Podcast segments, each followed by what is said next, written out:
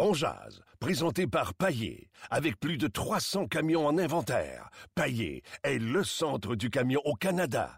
Avec Paillé, là tu jases.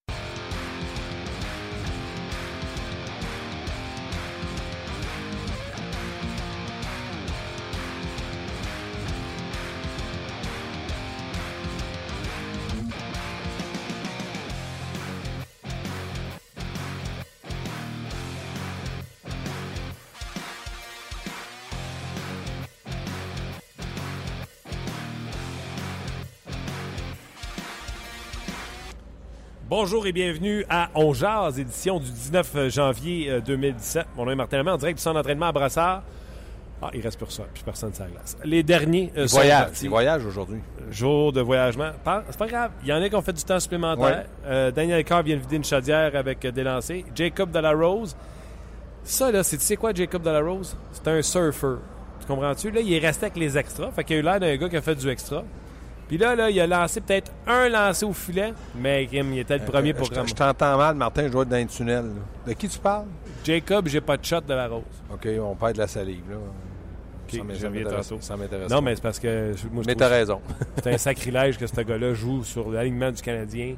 Hier, je l'ai regardé, il était mauvais, rien que sur un temps. Bref, salut Gaston. Salut, Martin. Comment vas-tu? Bien, toi? Euh, je vais bien.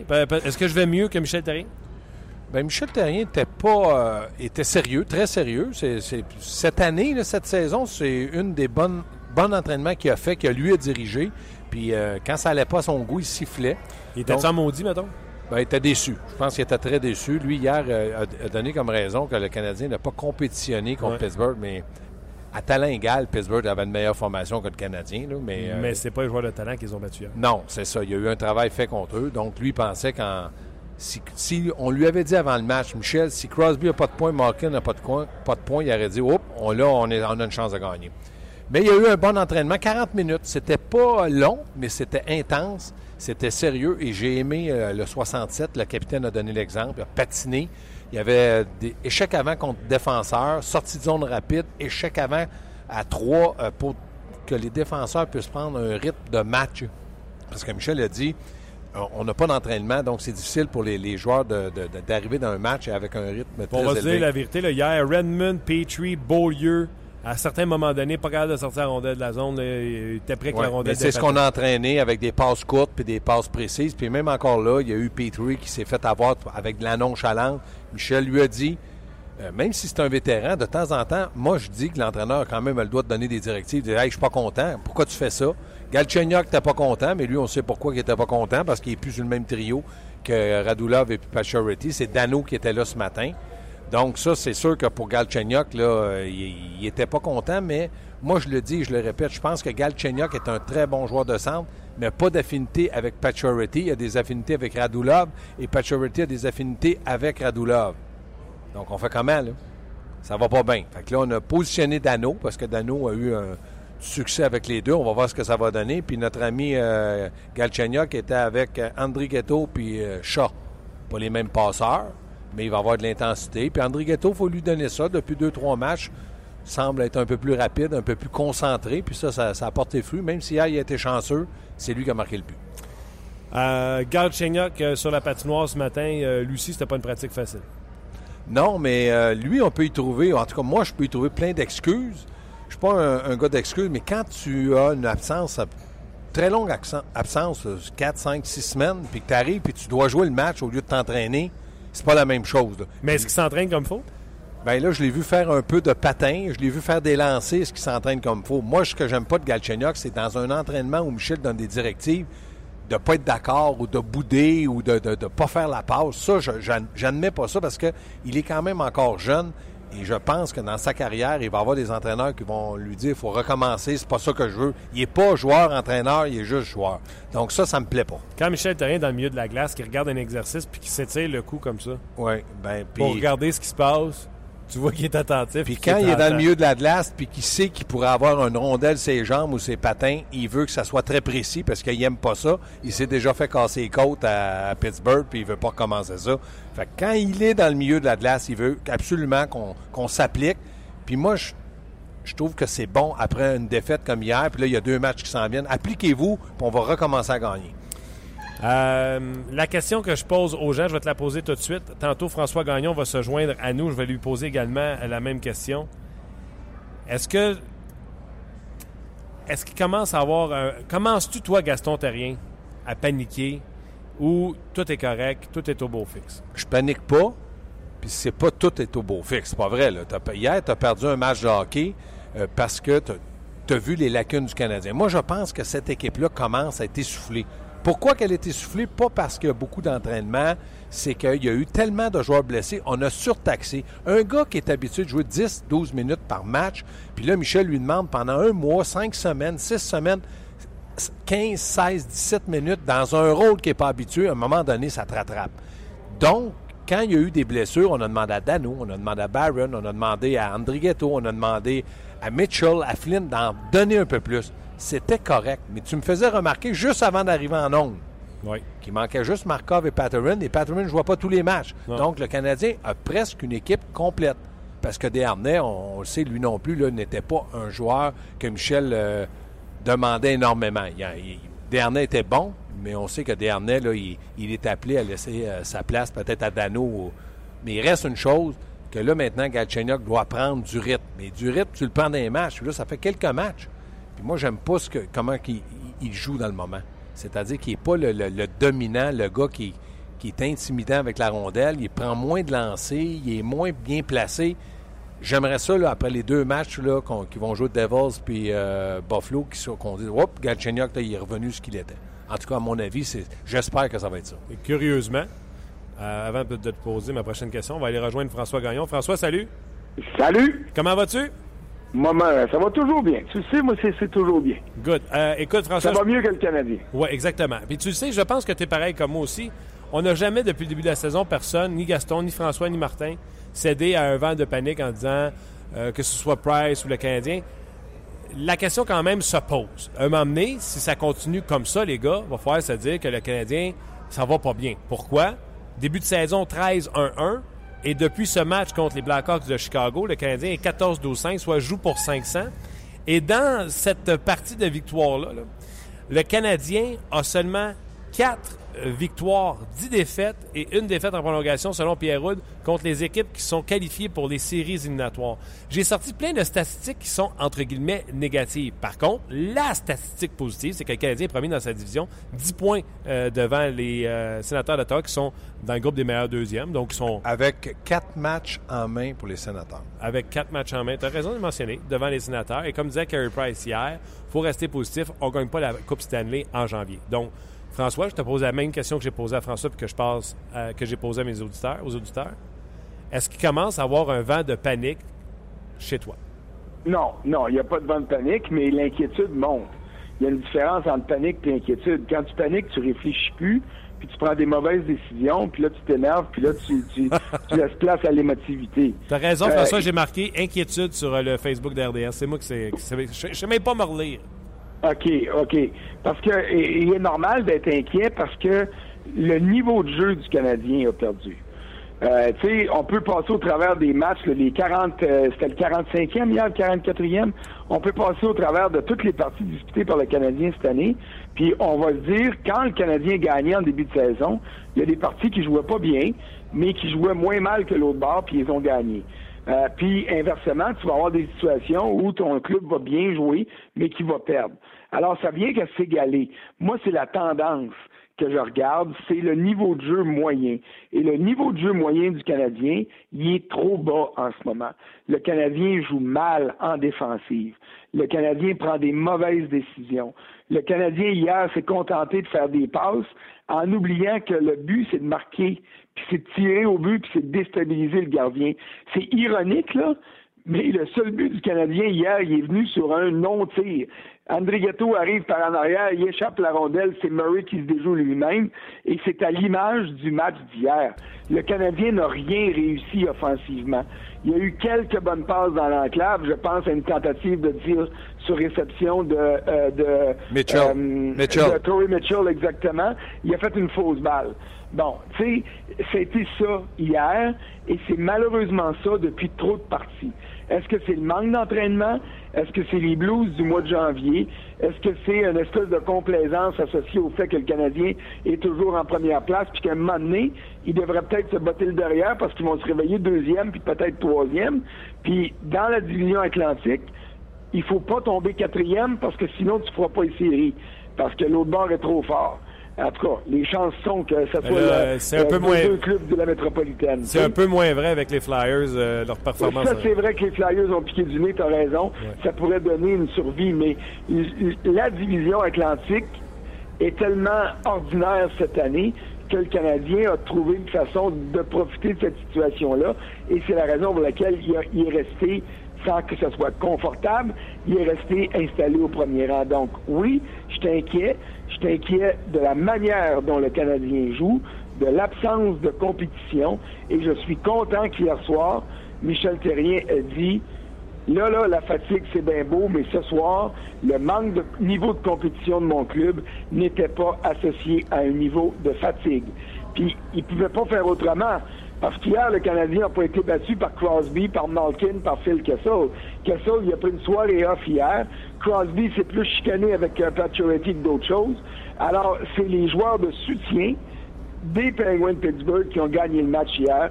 C'est pas les grandes vedettes. Je vous pose une question de Simon sur notre page qui dit, euh, puis je pense qu'on en a peu parlé là, au cours des derniers jours. Est-ce que Gallagher manque à l'équipe, pas une grosse saison, mais tout un caractère? Est-ce que sa, sa perte commence à peser l'eau dans la balance? Ben, moi, personnellement, Gallagher, je l'aime beaucoup. J'aime mieux qu'il soit en uniforme que blessé, mais je peux pas croire que c'est parce que Gallagher n'est pas là que le Canadien n'a plus d'armes.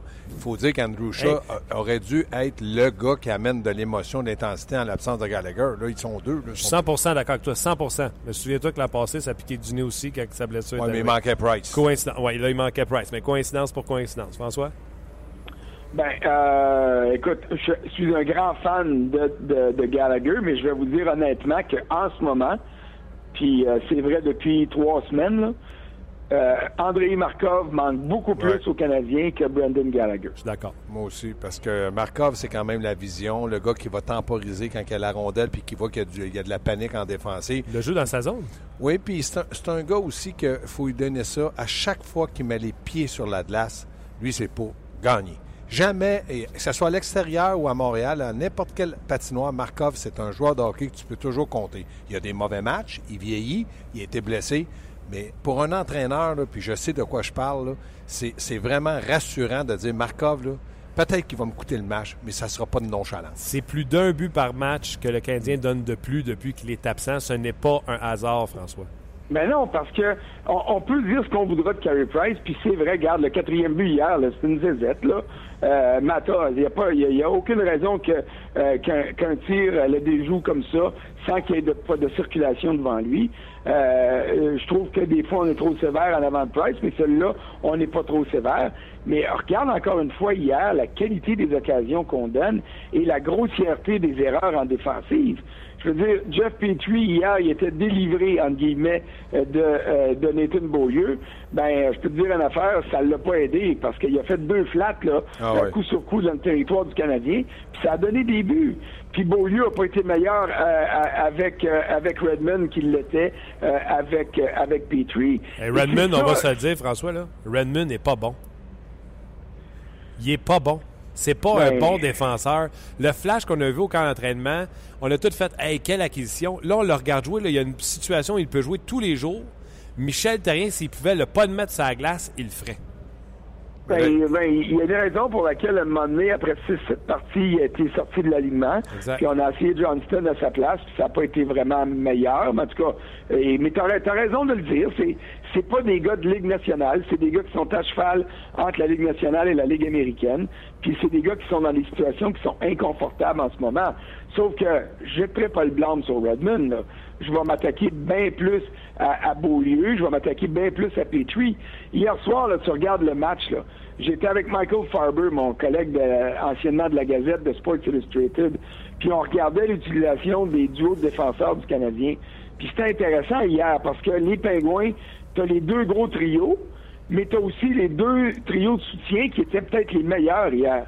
Puis là, on regardait Emeline puis Weber un moment donné contre Crosby. Ils revenaient prendre deux, 30 secondes de leur souffle. C'était Malkin, ça glace. Oups, on les envoie là. Mais à un moment donné, les autres plus hauts faisaient... Que, que Weber et Emeline terminent la soirée de travail hier dans le positif, là. Hey, hey, hey, c'est un exploit, là.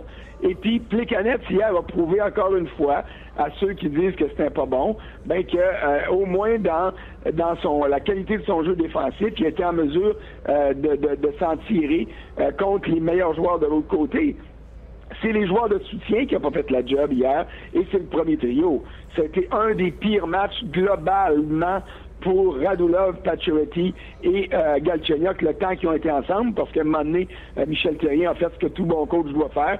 Quand il voit que ça marche pas, ben il, il essaie de brasser la soupe, mais la soupe a collé au fond hier soir. Euh, je veux juste, François, je veux t'expliquer une théorie, là, parce que je l'ai en tête, puis je t'écoutais, mais je veux pas la perdre. Moi, il y a quelqu'un qui me dit hier, Gaston, euh, Carey Price, il est nonchalant, il semble pas intéressé. Puis là, je pensais à ça en m'emmenant ce matin à l'aréna, puis je me disais, Carey Price, là, depuis le mois de mai, qui, qui, qui, a une remise en forme, qui a du conditionnement physique pour faire le championnat du monde, la Coupe du monde, il est obligé de travailler. Pendant que les autres étaient en vacances, lui, là, c'était au pic papel, puis il a dû travailler très fort pour retrouver sa forme, puis être capable de jouer à un niveau très élevé. Depuis le mois de mai, donc ça fait quand même neuf mois que lui, là, c'est au jour le jour, à chaque quotidien, à chaque fois qu'il se lève le matin, c'était entraînement, entraînement. Moi, je pense que Carey Price, et c'est pour ça qu'on le ménage, commence à être vraiment fatigué. Euh, François, avant que tu répondes, là, Gaston, tantôt j'étais 100% d'accord avec toi. Là, je suis 100 en désaccord. Ouais. Ce gars-là a 29 ans, Je m'en 33 matchs, 34 Vas-y t'entraîner comme il s'est entraîné, tu vas, tu vas avoir la prostate à tête aussi. Ben voyons donc. Ben, je voyons peux pas donc. croire que Ah ce oui. gars-là est est, fatigué. fatigué. Moi, Oui. là, quand j'ai lu ça dans un journal, j'étais assommé de lire que le jeune Carey Price, lui, il doit être assis chez eux, nous regarder, nous dire Hey, Carey, tu es fatigué. Il doit dire Regarde-toi, regarder sa femme, il doit dire Voyons, j'ai pas 108, j'ai 29. Puis, même si tu as 29 ans, avec l'entraînement qui s'est donné pour retrouver sa forme, lui, là, c'est 100 Ben, il fois s'est plus trop entraîné s'il Ben est fatigué non, pour ça. S'il s'était pas entraîné, il n'aurait pas été capable de revenir au niveau où il était. Il a raté un an. On de- nous a dit qu'il était prêt à revenir quand la saison Oui, a terminé. Mais il était. Ben non, non, non, non, ça, c'est pas vrai. S'il y avait eu des sirop, on nous a dit qu'il aurait joué. Qu'on a refait des tests en juin ou juillet avec Stéphane White ici ou euh, peu importe Moi, où. je pense que l'entraînement, puis je, je sais de quoi je parle, toute ma vie, moi, je me suis entraîné. Puis T'entraînes encore, quand encore tu t'entraînes. Quand tu t'entraînes, puis tu t'entraînes pour être d'un niveau, au niveau où Price peut être, c'est 100 fois plus difficile que jouer un match de hockey. 100 fois plus difficile. Puis ça, jamais je vais en démordre. Puis c'est depuis le mois de mai qu'il fait ça. Moi, j'ai l'impression qu'il a poussé l'accélérateur au bout. Puis là, dans le moment, il y a peut-être une baisse. Je ne vous dis pas qu'il va être brûlé jusqu'à la fin de l'année, mais il y a une baisse de régime. Puis ce gars-là a besoin de prendre un peu de recul. Et c'est pour ça que le Canadien le ménage à un maximum qu'ils peuvent faire jamais de deux en deux. On lui donne des, des entraînements où il est sur- seulement, seulement en survêtement. Et je pense que pour Price, c'est bon. Puis qu'il va revenir, puis il va être capable de Tu jouer vas être content. Il joue pas demain contre les Devils New Jersey, c'est Montoya. Ce sera Carey Price samedi nouvelle. contre les Sabres de Buffalo. François, euh, pour Gaston ou pour Martin? Euh, je vais faire, je vais, je vais- je vais mettre mon casque bleu, là, puis je vais, je vais m'installer entre vous deux, puis je, vais, Oh. je vais sortir un bras de chaque bord. Oh. Euh, je peux comprendre et concevoir que Price soit fatigué. Puis je suis d'accord avec ce que Gaston dit au niveau de l'entraînement. Mais Gaston, tu t'es entraîné toute ta vie, tu as joué toute ta vie. Tu sais très bien que les conséquences de la fatigue sont multipliées par 10 quand tu perds. Oui. Et puis tu les sens pas quand tu gagnes. Et là, en ce moment, moi, ce que l'impression que la situation me donne, OK, Price peut être fatigué, mais il est, il est tanné de perdre. Puis il est tanné de voir son club le mettre dans des mauvaises situations, euh, avec des revirements coûteux, et il est plus en mesure, il est pas en mesure en ce moment de sauver le derrière de ses défenseurs. Et là, on réalise à quel point le Canadien est peut-être plus vulnérable en défensive qu'on ne pensait, parce que pendant deux, trois ans, Carey Price rachetait 90% des erreurs que ses, arrières faisaient devant lui. Et là, ben, euh, il, il donne 90% de but. Alors, ça, ça place tout le monde dans une mauvaise situation. Et ça, c'est sûr que c'est plus lourd à porter que les 200 livres qui se met les épaules pour faire une série de 15 squats, puis de retrouver sa forme. Alors, euh, alors la fatigue, oui, faut, il faut respecter ça parce que c'est une réalité, mais C'est comme n'importe quelle blessure. Ça fait plus mal dans la défaite. Quand tu gagnes, tu l'oublies que euh, tu as reçu un plomb de Gaston Terrien sur la cheville. Tu as l'impression que le pied vient de t'enfler de quatre fois sa grosseur. Quand tu as gagné, tu le sens pas. Quand tu as perdu, tu mets de la glace puis tu brailles. Fait que, tu sais, il est là le problème en ce moment. là. Je vous en rajoute une couche. Moi, euh, mon point de départ, les gars, là, je sépare la saison en deux. Avant le match contre les Blackhawks de Chicago et à partir du match des Blackhawks de Chicago où Al Montoya et les Canadiens ont perdu à Chicago un dimanche, Carey Price, fiche de 24 départs, 11 victoires, 9 défaites, donc il joue pratiquement pour 500, 4 défaites en prolongation, 901 de pourcentage d'arrêt. Je ne parle pas sur une séquence de 4 matchs, là. 901 de pourcentage d'arrêt sur 24 matchs avec une moyenne de buts alloués de 2,74. Ça, c'est des statistiques de Ron Tugnut. Euh, François, hier, tu as vu le match. Combien d'arrêts clés, d'arrêts clés que Murray a fait hier? Eh mon Dieu. Euh... Merci. Trois? Merci. Euh, oh, oh, oui, puis peut-être qu'il y en a deux là-dedans qui étaient dans l'échauffement. Non, mais c'est quoi le rapport avec les statistiques Non, de, le de- de- de rapport, c'est que hier, le Canadien, mettons, a lancé 20 fois. Le gars, il a, il a eu trois arrêts clés, il, il les a arrêtés, puis il a donné le but à André. Ouais. Donc, sa moyenne d'efficacité à lui, elle ne peut pas monter. Price, il a 25 lancés, il y a peut-être 15 arrêts clés qu'il doit faire, dont l'échappée de Sherry, qui a sauvé, euh, il a sauvé Weber, puis il a sauvé Barron. Moi, je pense que les lancers de qualité que le Canadien accorde sont trois fois plus nombreuses que ce que le Canadien peut faire sur l'autre gardien. Correct, transporte le problème ailleurs. Le Canadien est pas bon parce que son gardien but numéro un, qui est supposé être le meilleur au monde, a des statistiques de Ron Tugnut. Je viens de t'expliquer les statistiques, t'as pas compris? Oui, oui, je te regarde. Ça, là, je te il- dis, à 25 lancés, puis que tu es obligé de faire 15 arrêts clés, tu peux pas avoir des. Je veux juste te dire que je paye pas mal plus cher ma défensive avec Weber puis Petrie que Pittsburgh payait sa défensive hier avec Trevor Daly puis euh, Dumoulin puis Mata puis euh, Yann Ah, Cole. Dumoulin, puis- Dumoulin est même pas là, il est blessé. Fait que, ouais. Tu comprends? Fait que euh, c'est pas. Tu sais, qu'on joue pas bien, c'est parfait. On va commencer à pointer du doigt. Si tu es défenseur, si tu es coach qui ne prépare pas bien, on va pointer quelqu'un parce que c'est pas vrai que l'autre bord, il a une meilleure défensive hier que le Canadien de Montréal en termes de talent. Non, non, euh, t'as, ra- t'as raison, mais il- il- c'est- il- ce qu'il faut éviter de faire là, aujourd'hui, c'est justement de se mettre à pointer. Ce qu'il faut faire, c'est prendre un pas de recul puis dire est-ce qu'on a mal évalué le Canadien? OK? Et hier soir, on regarde le match aller. On dit depuis le début de la saison que le Canadien est un club rapide puis que, c'est un club qui est intimidant par sa vitesse. M'excuse, mais le Canadien était une seconde écart en arrière des Pingouins sur chaque jeu hier. Absolument. Alors, il y a d'autres clubs qui sont vraiment rapides. Collectivement, quand le Canadien joue bien euh, et puis que Carey Price euh, euh, colmate les problèmes ou atténue les problèmes euh, de, euh, du Canadien, c'est vrai que c'est une bonne équipe de hockey. Mais chaque fois qu'on se- quand on se fait poser la question, combien de fois, quand le Canadien gagnait au début de la saison, combien de fois vous avez dit aux gens qui vous disaient cette année c'est la coupe, combien de fois vous avez dit oui, c'est vrai, cette année c'est la bonne? Hein? Oh, on va se calmer les nerfs. On sait tous, ceux qui suivent le Canadien au quotidien, on est tous conscients des lacunes. Et c'est normal, on les voit au quotidien. Quand tu vois un club au quotidien, tu vois bien plus les défauts que tu vois les qualités. Mais il faut, il faut les voir, ces défauts-là, parce qu'à un moment donné, quand Carey Price réussit pas à, à les, à, les, à, à les, euh, à faire contrepoids à ces défauts-là, quand l'avantage numérique est plus en mesure de donner des victoires comme c'était le cas en début de saison avec Shea Weber puis son plomb de la ligne bleue, ben là, tu vois les réalités de l'équipe refont surface. Et le Canadien est encore un club qui, pour moi, est trop vulnérable à, à plusieurs endroits dans sa formation pour qu'on mette son nom au même titre que les autres prétendants à Coupe Stanley. Ça ne veut pas dire que le Canadien ne peut pas gagner à Coupe Stanley. Non, non. Si Carey Price redevient le goaler d'il y a deux ans, quand il a gagné le Vizina, le Hart puis le Ted Lindsay, ben, à ce moment-là, il peut transporter à lui-même un club qui est bon et en faire un club excellent. Mais en ce moment, Price, il n'est pas excellent, il est bon, puis son club qu'on pensait excellent est bon, et le Canadien joue pour deux matchs en haut de 500, et c'est la réalité. C'est pas, c'est pas une question de panique. C'est le Canadien est là où il devrait être si son gardien est pas phénoménal. Quand conversation d'ailleurs pour compléter sur Price, euh, Gaston, une petite conversation entre Stephen White et Carey Price avant que Carey Price débarque de la glace tantôt euh, à l'entraînement. C'est quelque chose qu'on voit rarement, là, mais ça ressemblait à un petit pep talk là, avec euh, un petit coup chez les jambières. là. Oui, puis c'est tout à fait normal. Mais moi, hier, quand je regardais le match de, de- de Pittsburgh, la force de Pittsburgh, c'était le contre-attaque. Ce que- Exact, c'est Ce que le Canadien n'a pas l'habitude d'avoir contre eux. Le Canadien a bon- euh, avait un bon échec avant. Hier, le Canadien patinait, mais la contre-attaque de Pittsburgh était de loin plus rapide et plus talentueuse. C'est ce qui a fait la différence. Parce que le Canadien, hier, a commencé le match, a eu deux, trois occasions. Dirais-tu, Gaston, que le match est joué un peu là? Parce que enlève les chances de marquer parce que les le, le monde prenne les chances de marquer puis ils prennent la, la- la- c'est comme une forme de, de, euh, de home plate, c'est comme une forme de marbre qu'on met devant le. Puis là, on, on prend les chances directes. Mais la bine de, de, de Weber sur le poteau, elle compte pas des chances de marquer.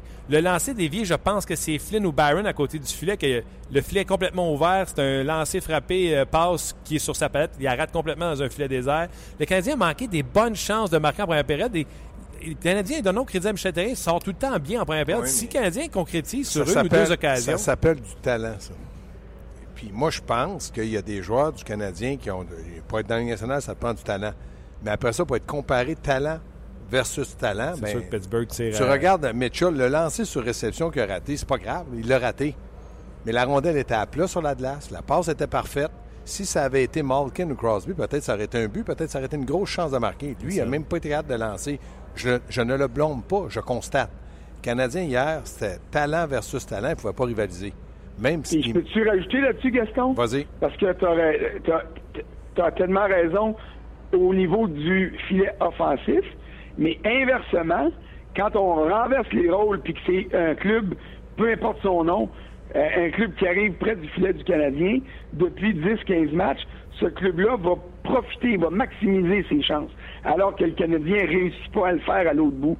Tu tu regardes là, à Détroit, Vanek, est chanceux, Vanek, de marquer, mais les, les clubs adverses profitent des lacunes défensives du Canadien.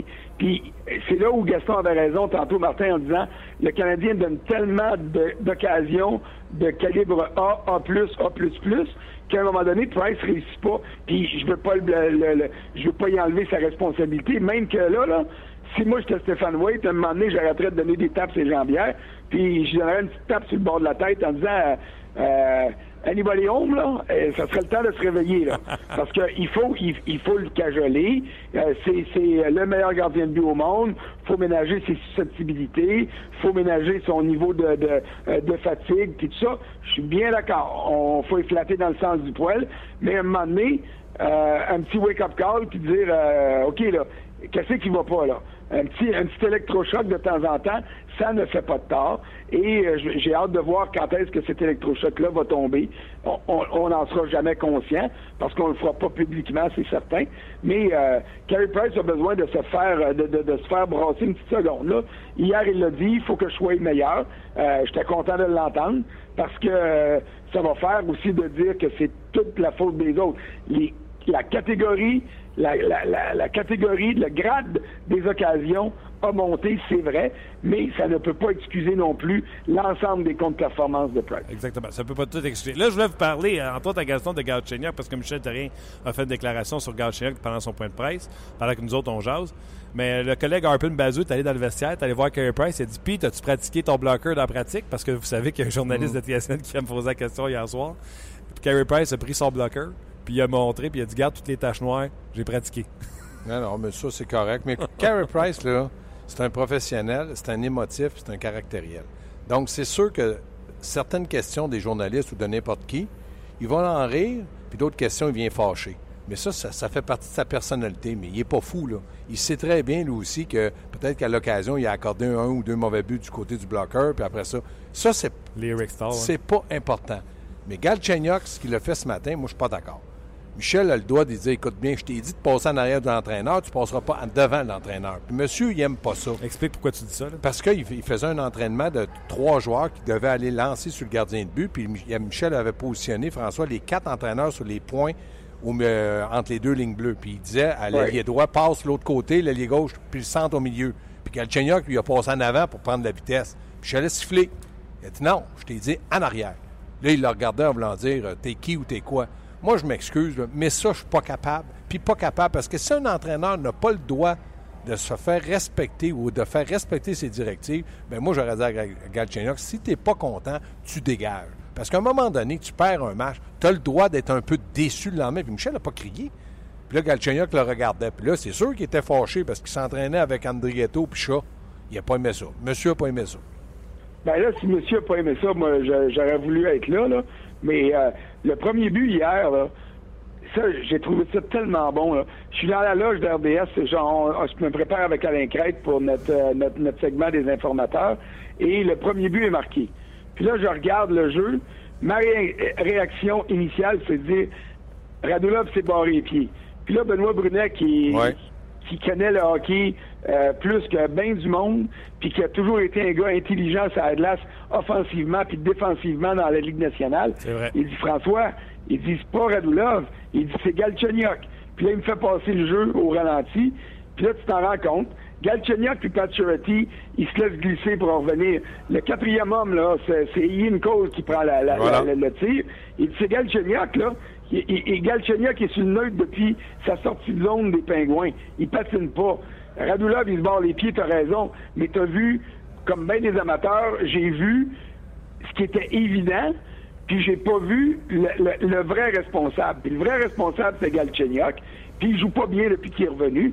Puis le coach avait raison de le mettre un matin sur un autre trio. C'est-tu- Ça, c'en était un électrochoc dont je parlais tantôt, qui est nécessaire de donner à des jeunes, puis à des vedettes même de temps en temps. Michel? Terrien l'a fait avec Pacioretty. Euh, il il l'a fait avec bien d'autres joueurs.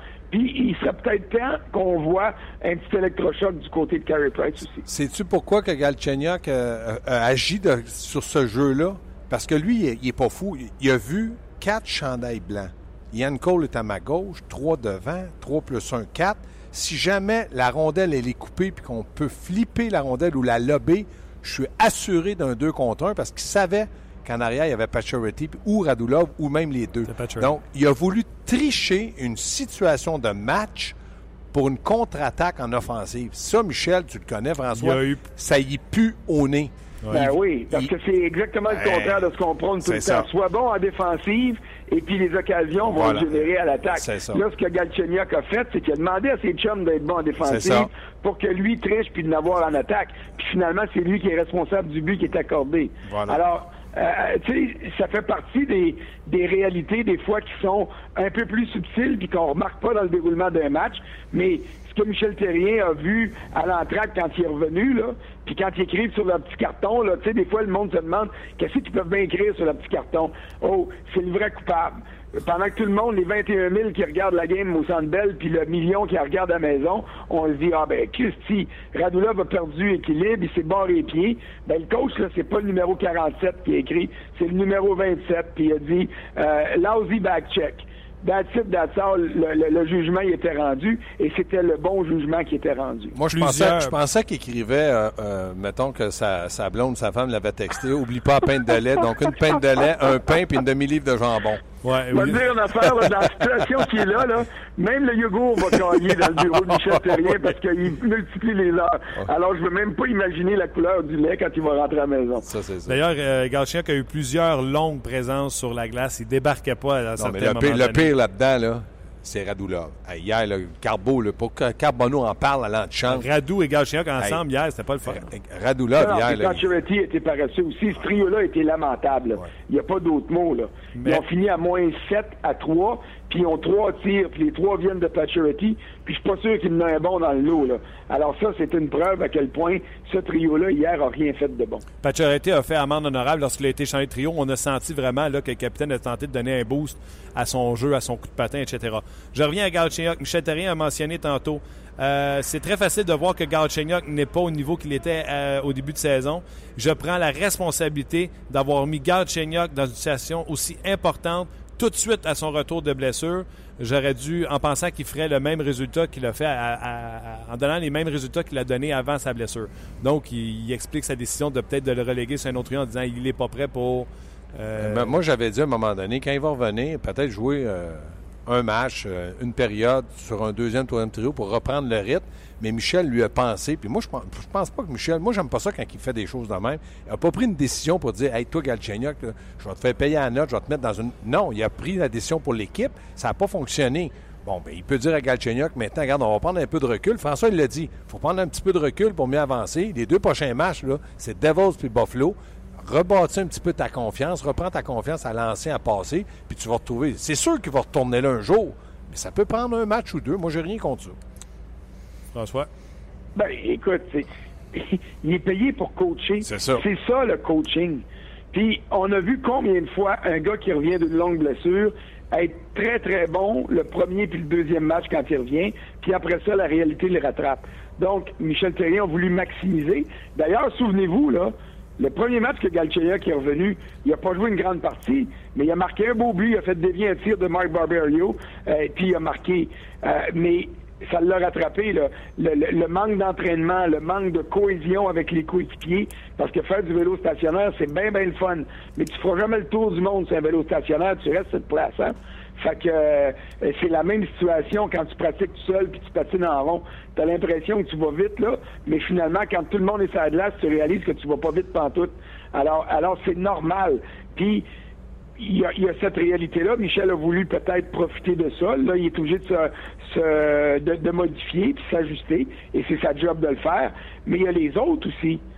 Quand tu vois Shaw puis tu vois euh, Galchenyuk revenir, euh, les, euh, tous les joueurs de soutien qui ont rempli ces chaises-là, il faut pas qu'ils disent bon ben là les Kings sont revenus, là je peux baisser mon niveau de jeu d'un cran. Ben oui. Non, non, il faudrait qu'ils continuent à jouer au même niveau qu'ils jouaient pendant l'absence de ces gars-là, justement pour que le club soit plus fort.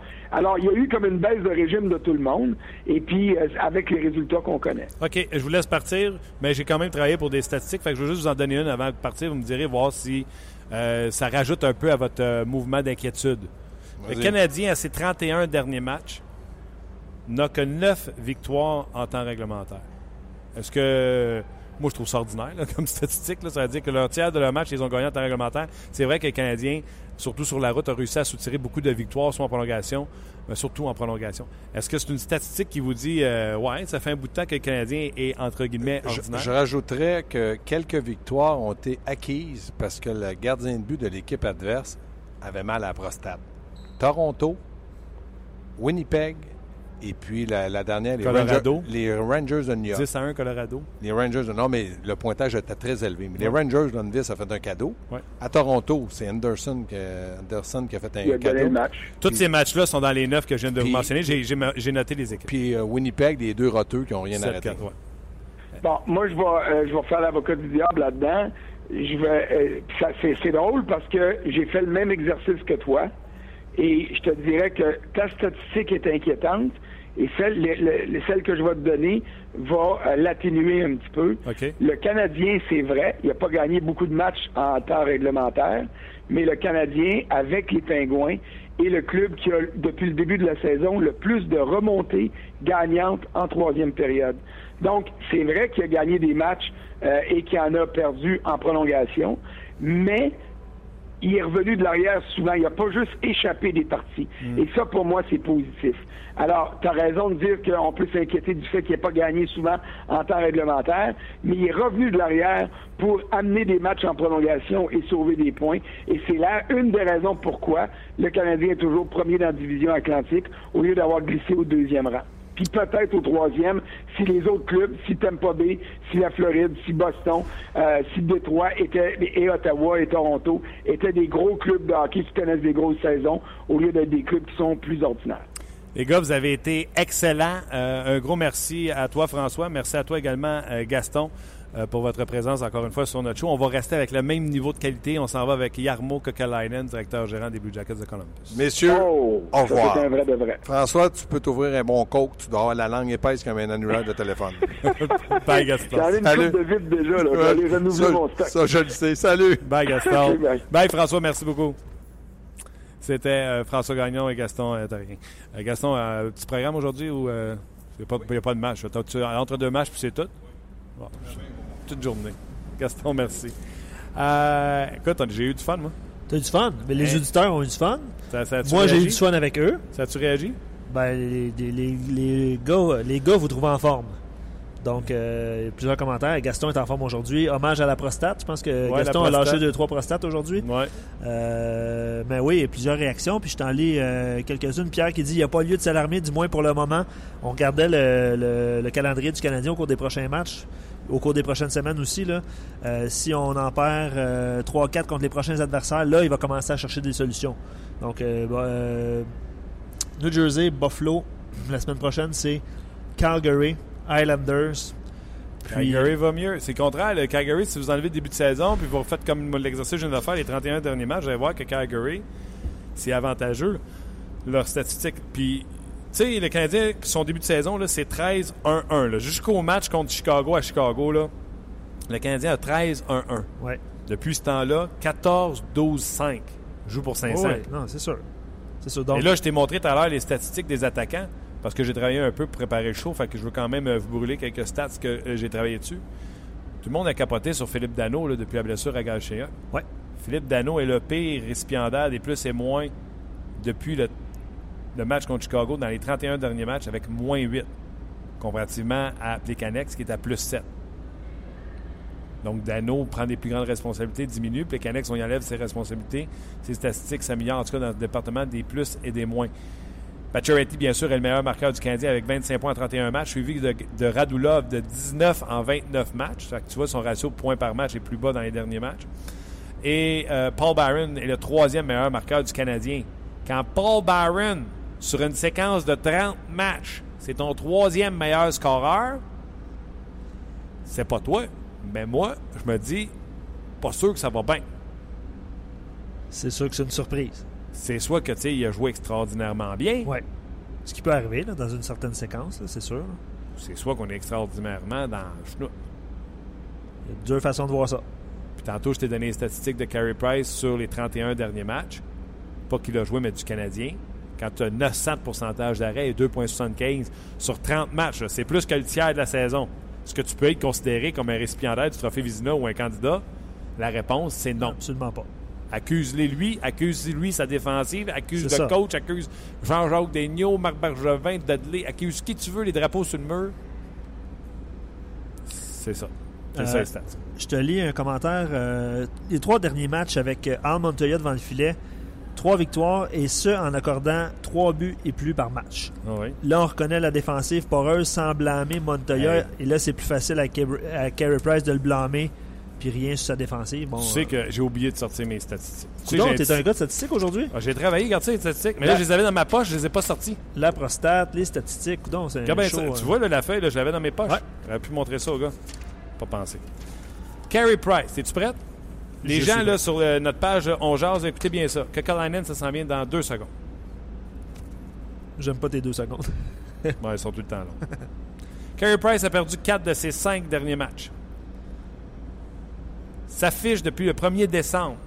8 victoires, 7 défaites, 3 défaites en prolongation, 2,95 de moyenne, 891 de pourcentage d'arrêt. Carey Price a accordé 0 but combien de fois cette année? Deux blanchages? Deux blanchissages. Il a accordé un but combien de fois cette année? 12 fois sur ses 34 départs, ce qui est excellent. Ouais. Deux buts, sept fois. Carey Price a accordé trois buts, deux fois. Jusqu'à maintenant, ses Ça va bien. statistiques sont excellentes. Ouais. Quelques exceptions. Combien de fois qu'il a donné quatre buts? On est Ben, rendu à 10. 10? 10 fois cette Wow. année, Carey Price a donné quatre buts. Wow. Combien de fois Carey Price a donné 7 buts? 5 jamais, 6 jamais. 7 buts, il en a donné une fois. Une fois contre le Wild. Donc, Carey Price a donné 4 buts et plus 11 fois cette année. Non, c'est. C'est. euh, Là, si je rajoute le 3 buts, parce qu'on ne veut pas qu'un gardien donne 3 buts par match, là. Carey Price a donné 3 buts et plus par match 13 fois cette année sur 34 parties jouées. C'est ironique parce qu'on disait que dans la Ligue nationale, il fallait marquer 3 buts pour gagner. Tu te souviens, pas plus tard qu'au début de la saison. C'était le discours, mais là, ça a changé parce qu'il y a beaucoup de buts euh, qui se marquent dans la Ligue nationale. Je pose une, dernière question de Simon avant d'aller à, M. Kakalainen. Ne manquez pas ça. Question pour Martin. Est-ce que Price dépense plus d'énergie pendant un match en raison de son excellent puck tracking? Il paraît qu'il est un, un des meilleurs dans la Ligue nationale pour... euh, Oui, mais euh, exemple, euh, hier sur le premier but, oui, c'est le premier but là, qui a beaucoup de trafic devant lui, puis il y a un gars qui est stationné direct devant lui. Fait que Carey Price se fait que se mettre en position de base, en papillon, de en espérant frappe. qu'elle frappe. Il n'y avait aucun effort de tracking. Là. Je pense que Carey Price, il est d'un bonbon mélangé. Là. Il a besoin de retrouver. Tu sais, gardien de but, là, tu sais comment c'est. Quand là, tu vois la rondelle grosse, puis que t'arrêtes les rondelles que tu vois même pas, tu sais que tu as confiance en tout ça. Carey Price, présentement, est dans un creux de vague de, de confiance, de technique, de. on le voit plus souvent sur le derrière. Euh, pas d'affaire ses fesses. Ça va, je suis confiant que ça va venir. Puis, La fatigue, je l'achète zéro, mais zéro, zéro, zéro, zéro, zéro. Ben, il y a deux façons de le voir. Tu l'achètes ou tu l'achètes pas. Toi, tu l'achètes pas. C'est ça. Bravo, Luc. Merci. Euh, Yarmo Kekalainen, directeur gérant des Blue Jackets de Columbus, la meilleure équipe de la Ligue nationale d'hockey, l'équipe numéro 1 au classement en général. Le segment On Jazz vous est présenté par Paillé, le centre du camion au Canada. Eh bien, on a le plaisir de s'entretenir avec le directeur gérant des Blue Jackets de Columbus, Yarmo Kekalainen. Mr. Kekalainen, how are you doing? I'm doing well, thank you. How are you doing today? I'm uh, awesome, and I guess you are doing very well seeing your team at the top of the NHL. Uh, I think it's no secret for nobody. Nobody had the Blue Jackets at, uh, at that rank when it was uh, preseason time. How? Why? How come your team is doing so well? Well, I think it's a combination of a lot of different things. Um, we have uh, gotten very good goaltending this year. Um, our defense is, is, has transformed from from uh, last year to be more mobile, better in transition game, better at moving the puck out of our zone, and and um, some of our veteran players that probably underachieved last year are back to their uh, own level and, and better.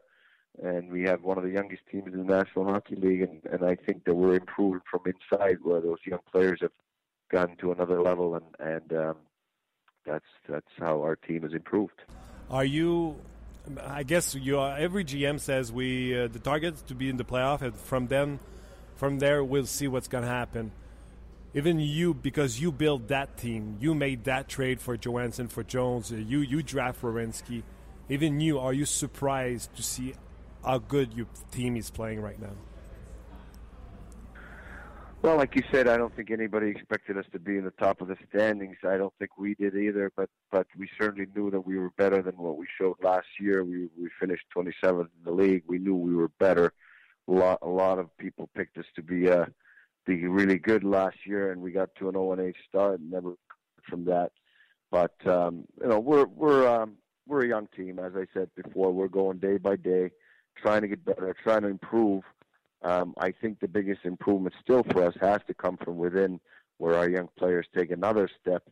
But um, you know, there's no team in this league that's not in it to make the playoffs, and then then the ultimate goal is always to win the Stanley Cup. So um, take it day by day, and we're in the good spot right now in the standings. Nobody can take those points away from us, and um, we need to keep going. There's lots of hockey left, lots of points that we need to get before we make the playoffs, but uh, that's certainly our goal. Euh, en conversation avec Armo Kokalainen, je vais vous traduire euh, durant l'entrevue euh, ses réponses. J'ai demandé pourquoi, comment, comment ça que vous êtes premier dans la Ligue nationale? C'est une combinaison de choses. Premièrement, on a du bon goaltending, on a, le gardien est bon en, en. On a transformé la défensive qui est rendue mobile. avec Rorensky et Seth Jones, entre autres. donc, beaucoup meilleur en transition de jeu du côté des Blue Jackets de Columbus. Et les vétérans, qui ont sous-produit l'an passé, ben, livrent la marchandise présentement. Je suis certain qu'ils pensent, entre autres, en tête de liste, Lick Foligno. doit penser également à euh, Sad, qui euh, l'an passé a fait son acquisition et n'a peut-être pas donné les, euh, chiffres qu'il pensait. Je me s'il était surpris.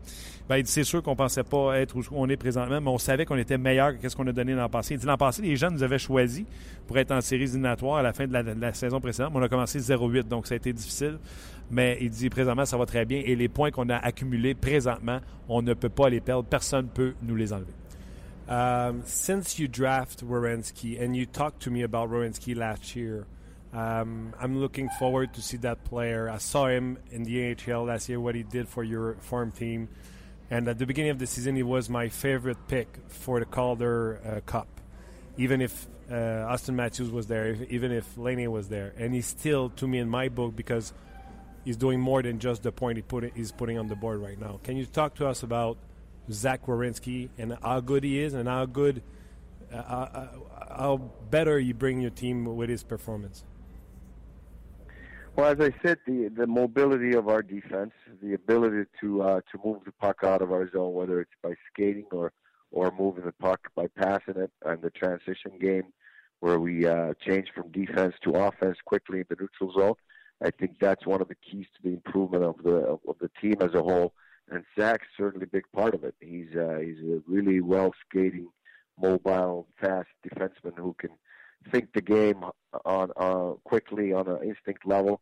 He runs our power play. A big reason why our power play is, uh, has been good this year. We we have a true quarterback now on the blue line who can who can really run the power play. So he's been a great addition to us. What's the most amazing part for me about Zach is that he's 19 years old and and he doesn't look like he he gets um, nervous about anything. He just last year he stepped into the lineup in the um, American League and led that team into the Calder Cup championship. And this year he stepped into our team and and uh, and led us in many ways at the age of 19. And and uh, the exciting part of that too is that he can get to another level or two before he's he's said and done in this league. You know, the the defensemen they peak at the age of 26, 27. So he's got a long ways to go, and, and we're really excited about his potential. In a year, you just changed your first pairing uh, in Seth Jones and and Werenski. So this is a big part when a team can add the one and two like you did. It's it's huge for a team, and the uh, congratulations have to to go to you for doing this. Well, we we felt that we had to transform our defense into more mobile, and, and those two guys are are two well skating big defensemen. Seth Jones been been really good for us, and uh, deservingly goes to the All Star game this year. He's um, he's another guy who's just tapping into his potential. He's 22 years old, and he's leading our team in ice time, and uh, and and plays in all situations. So we're ex- excited about where we're going as a team. But but again, it takes hard work and it takes that focus every day to uh, to improve and get to the next level. But uh, there's a lot of excitement around our team just because of of the youth and the, the potential of our young guys. Our fans saw Werenski twice. Uh, can you make a, a, a comparable for uh, from when he's going to be at his sailing, at his top? Which kind of defenseman he can remember you he could be? Well, I don't like doing that with young defensemen because they they want to have set their own profile. I I always got asked that question at the draft too when I was uh, on on that side of the business. But uh, you know, he's he's got a lot of qualities of of uh, of what is required to be a top NHL defenseman. As I said, he's very mobile. He's, he's strong. He's 210 pounds. He's 6'2". So he's a, he's a big guy who can move and, and really move, move the puck with the uh, with a quick instinct as well, but uh, and, and has a great shot from the point. So there's a lot of different qualities to uh, to compare him to a lot of the NHL's greats, and I think he's going to be in this league for a long time. Après moi, ça paraît que j'aime Zach Rowensky. Il a beaucoup de questions à son sujet. Il a parlé de la mobilité euh, de sa défensive, de la comme tantôt au début, de la transition de son équipe. Puis il dit, c'est sûr que Zach Rowensky fait partie euh, une grosse part là-dedans. Il est également excellent sur le jeu de puissance. C'est notre corps arrière sur notre avantage numérique. Ce n'est pas pour rien que l'avantage numérique va si bien à Columbus. Il peut euh, passer à d'autres niveaux. Donc, il ne voulait pas faire de comparable parce qu'il disait le plafond de ce joueur-là, ben, je veux que ce soit lui qui indique ce sera quoi ses limites et non pas moi le dire ben, il va être à peu près comme un tel.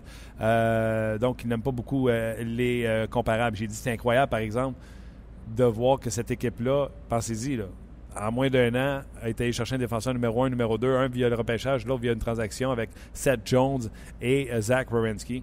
Et euh, il dit euh, Ah oui, c'est extraordinaire. Il dit c'est ça, on voulait ajouter de la mobilité. Puis il dit dans le cas il parlait de ses, de, ses, aptitudes, il dit excellent lancer, l'instinct extraordinaire, mobile, bouge la rondelle rapidement. Puis on oublie qu'il est 6 pieds 2 et 210 livres. We have to talk about John Tortorella. Everybody was surprised when you hired him. He did have. Uh, the turnaround everybody thought he could have, and he went to the World Cup. Was not uh, as good tournament for for his, I will say, the, his reputation or his resume. And he comes in Columbus, and everybody think is going to be a collapse. And he goes there, and he's the runner-up for the uh, Jack Adams this year, and he looked like he's a different coach than he was in the past. Can you talk about John Tortorella this year?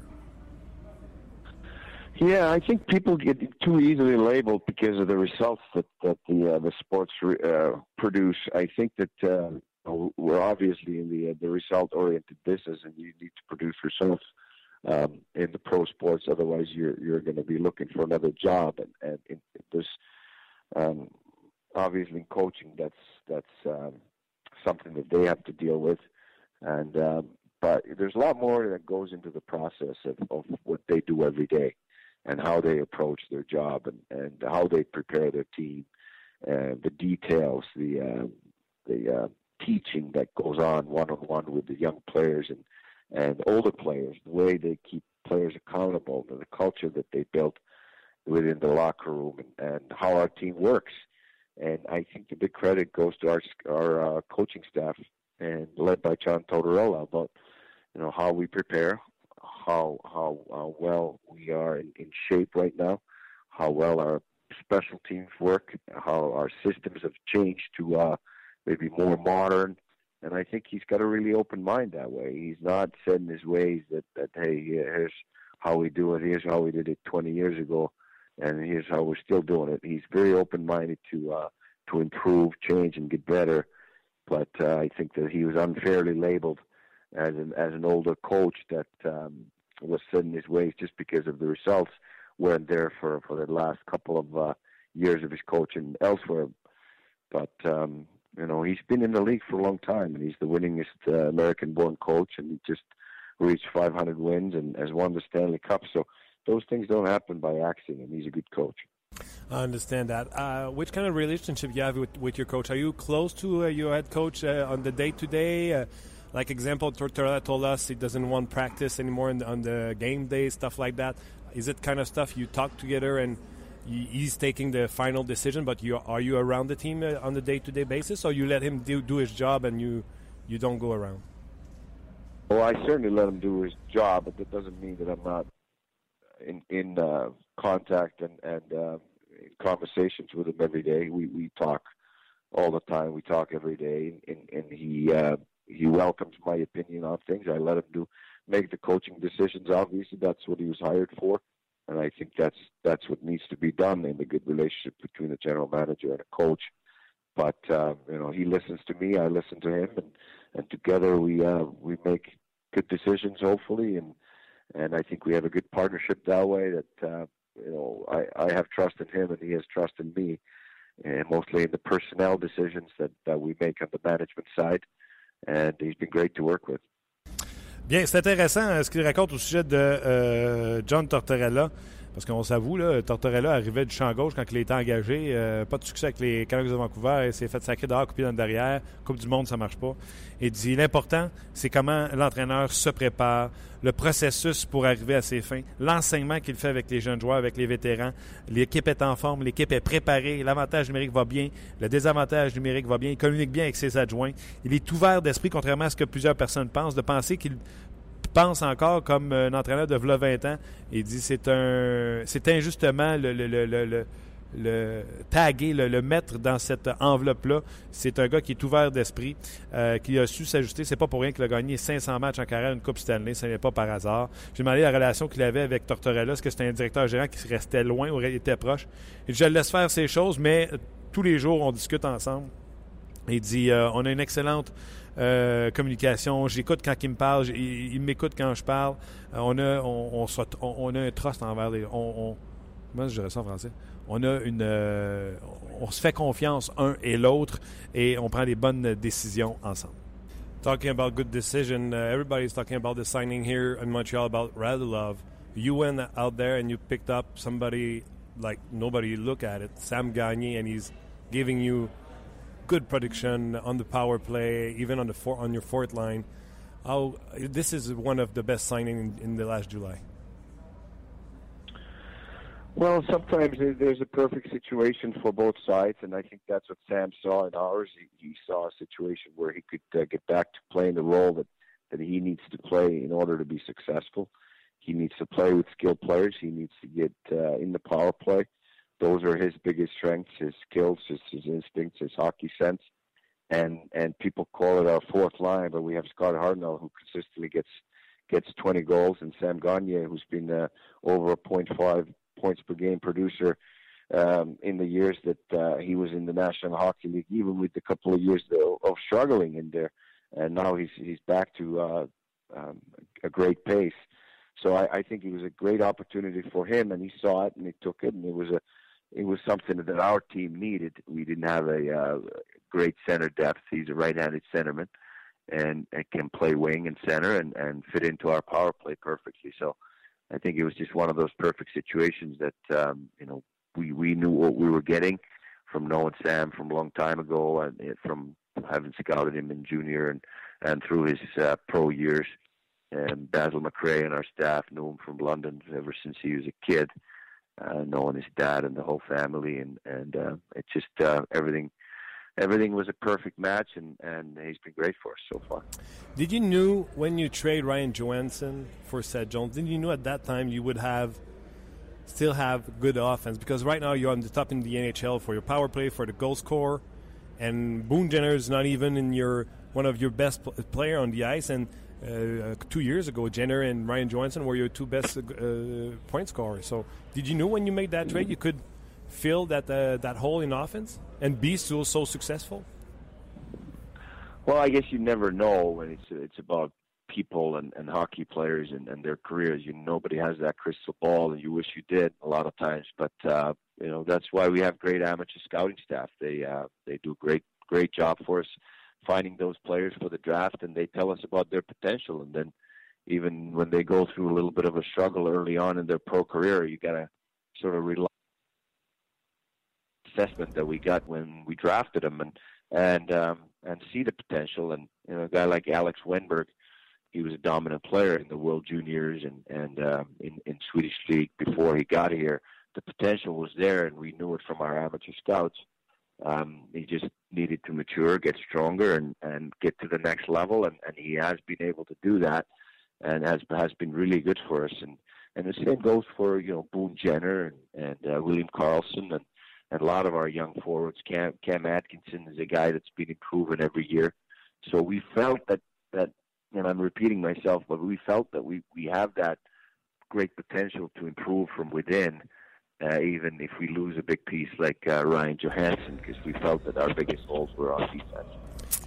Intéressant euh, la, la, réponse de euh, Yarko, Yarmo Kokolainen, directeur gérant des Blue Jackets de Columbus. M'excuserez, je, je, traduis en même temps.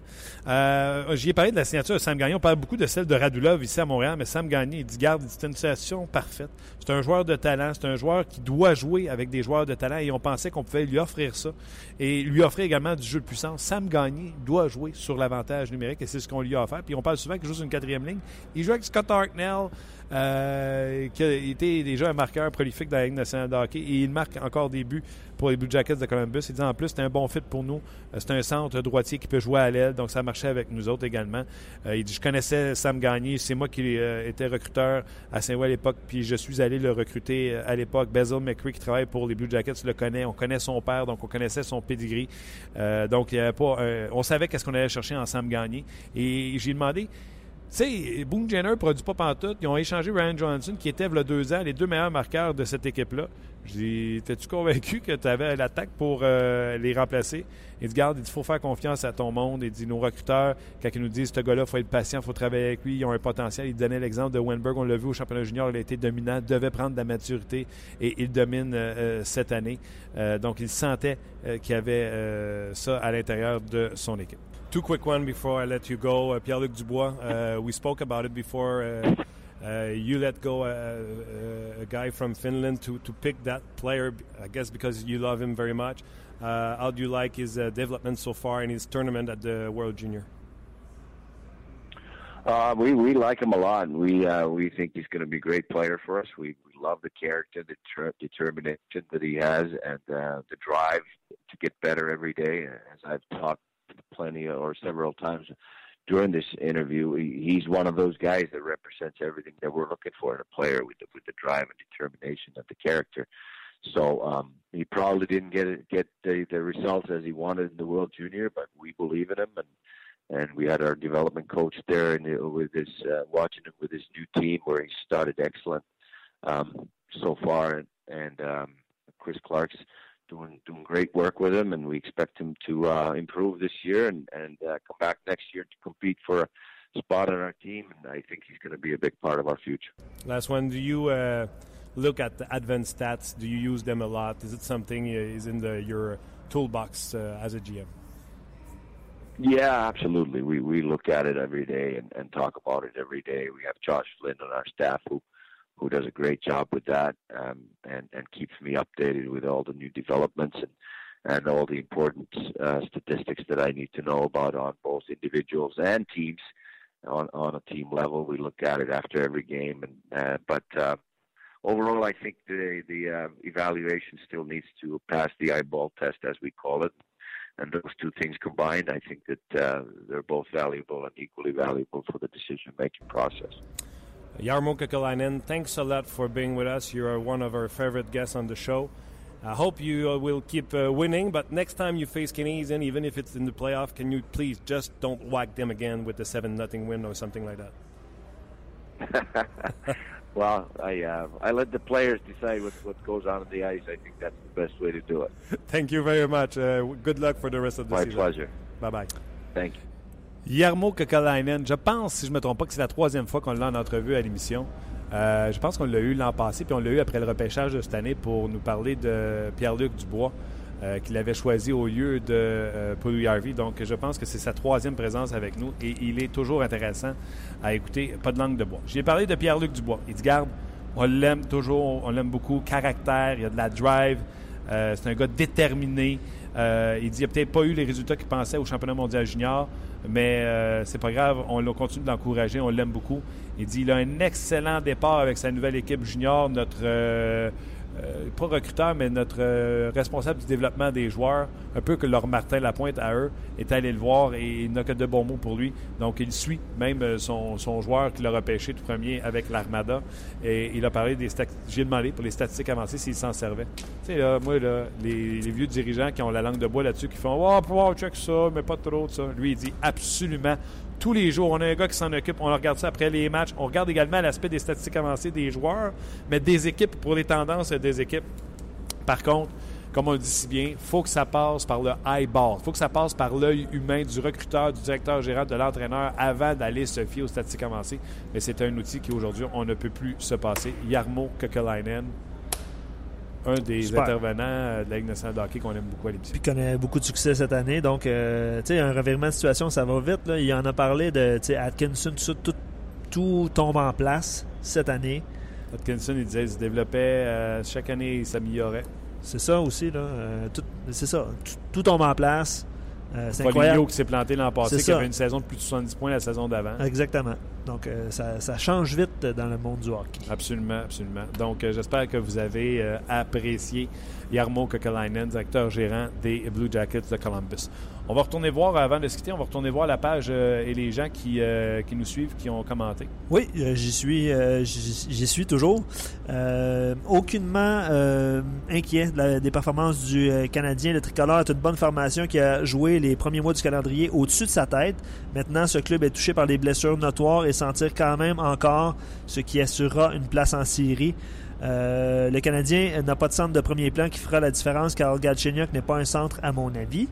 Euh, bon, on, on- mettons que on, a des divergences d'opinion là-dessus, là, mais tant que cette lacune subsistera euh, en ce club, on peut, penser un instant que notre équipe favorite sera un aspirant à la Coupe Stanley. Non, c'est parce que le message a descendu à cause de nouveaux commentaires.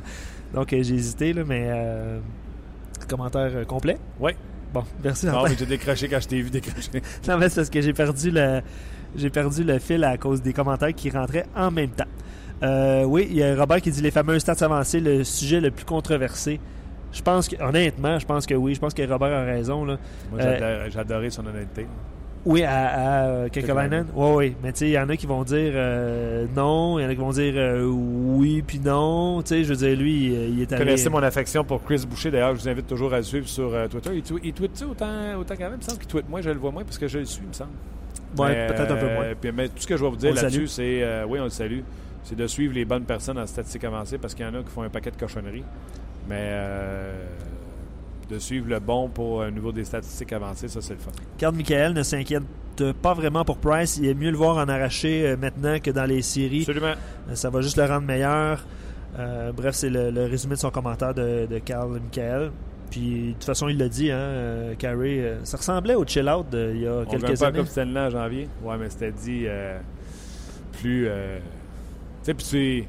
J'ai entendu des gars là, qui sont pas placés pour parler qui faisaient la leçon tantôt à Mitch Gallo de TSN en disant que sa question n'était pas euh, légitime hier de poser des questions au sujet de le, côté bouclier de, de, Carey Price. là. Vraiment, euh, il y a des gens qui n'ont pas de, de cours d'intervieweur à donner. Ça, c'est un. Et deux, la question était légitime. Carey Price a même mentionné Arpin Bazou tout à l'heure à l'entraînement qu'il n'était pas du tout fâché contre Mitch Gallo. C'est fait avec humour. L'ambiance Moi, est je- bonne. Moi, je trouve que ça a été très bien fait. De la part de Carey Price également. Il l'a regardé, tu penses que je devrais être dessus? L'autre dit non, il dit parfait. C'était correct. La question avait le droit d'être posée. Et je pense pas qu'il y a de mauvaises questions dans Bien d'accord avec toi. ben voilà, c'est ce qui met un terme à l'émission euh, d'aujourd'hui. Grosse émission demain en perspective. Euh, bien sûr, le Canadien, ce sera jour de match. Le Canadien qui, euh, présentement, est certainement déjà rendu à l'aéroport, euh, ou pas loin en tout cas. Euh, va prendre l'avion en direction de New Jersey. On vous rappelle, Anne Montoya sera devant le filet contre les Devils et Carey Price ici même à Montréal euh, pour affronter les sabres de Buffalo. Donc un 2 en 2. Ça, c'est le fun, on aime ça. Donc demain, on va en parler. On va en parler avec nos intervenants. Et, bien sûr, David Perron sera avec nous euh, demain euh, sans faute. Donc un gros merci à vous d'être là comme à tous les midis. Merci à toi, Luc Dansereau. Merci également à notre commanditaire GM Payet. Et on se reparle demain. Demain? Demain, pour une autre édition de On Jase. On jase vous a été présenté par Paillé. Avec plus de 300 camions en inventaire, Paillé est le centre du camion au Canada. Avec Paillé, là tu jases.